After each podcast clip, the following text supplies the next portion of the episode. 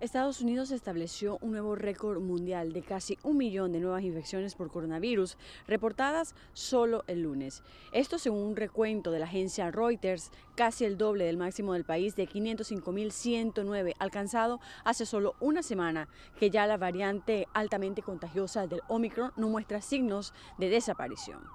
El número de pacientes hospitalizados con COVID-19 ha aumentado casi un 50% en la última semana y ahora supera los 100.000, la primera vez que se alcanza ese umbral desde el aumento repentino del invierno hace un año. Por otra parte, cientos de automovilistas pasaron casi 30 horas parados entre el lunes y el martes en la ruta interestatal 95 en Virginia, al sur de Washington, D.C., tras el cierre de una parte de la autopista a consecuencia del choque de varios camiones y la intensa nevada que dejó las carreteras cubiertas de hielo.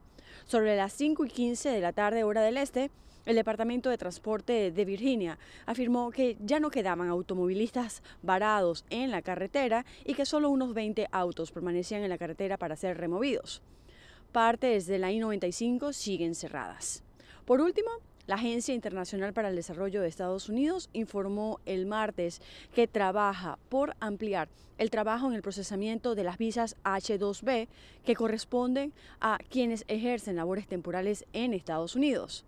La agencia destaca que en un momento en que el país registra un número de vacantes casi histórico, con millones de trabajadores abandonando sus empleos, la concesión de este tipo de visa servirá para aumentar las oportunidades y así cubrir empleos temporales legalmente dentro de Estados Unidos y, servirán también de apoyo a la recuperación económica estadounidense.